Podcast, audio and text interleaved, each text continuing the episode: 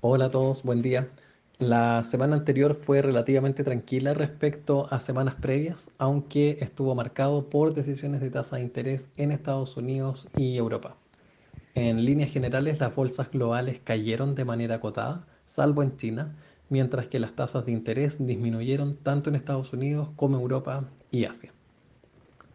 Partiendo con Estados Unidos, durante la semana la Fed aumentó en 25 básicos la tasa de interés hasta el 5,25% en una decisión que fue unánime y que estuvo en línea con el consenso del mercado.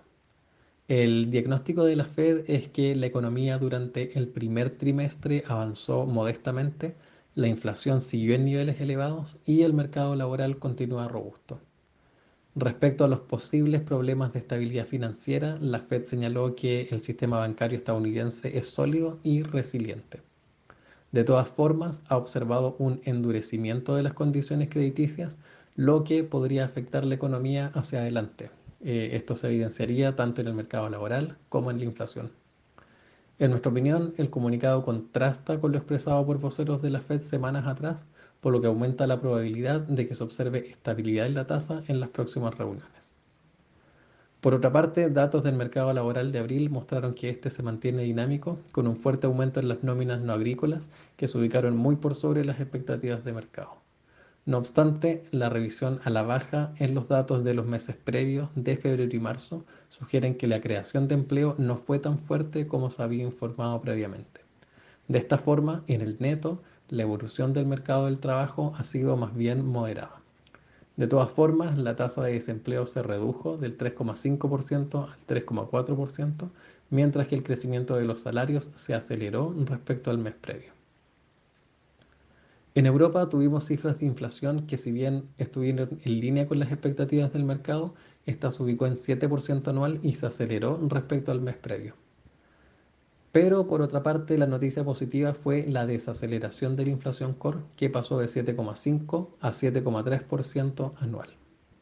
En este contexto, en su reunión, el Banco Central Europeo decidió subir la tasa de referencia en 25 puntos base hasta el 3,25.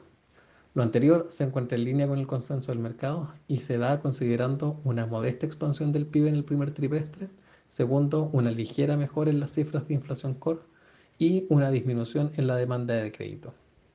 Estos factores sugieren que los aumentos previos en la tasa están comenzando a tener efectos en la economía real.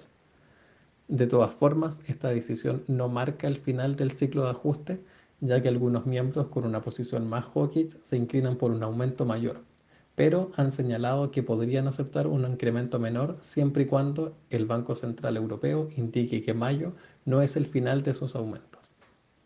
En nuestra opinión, esto eleva la probabilidad de que hacia el tercer trimestre se concluya con el actual ciclo de endurecimiento, para ser seguido por un periodo de estabilidad, cuya evolución dependerá de las condiciones económicas y financieras de ese momento. Por último, para esta semana los datos claves son el miércoles dato de inflación en Estados Unidos, China y Alemania, y el jueves reunión de política monetaria del Banco Central en Inglaterra. Finalizamos la semana con la confianza del consumidor en Estados Unidos. Eso es todo por mi parte y que tengan una excelente semana.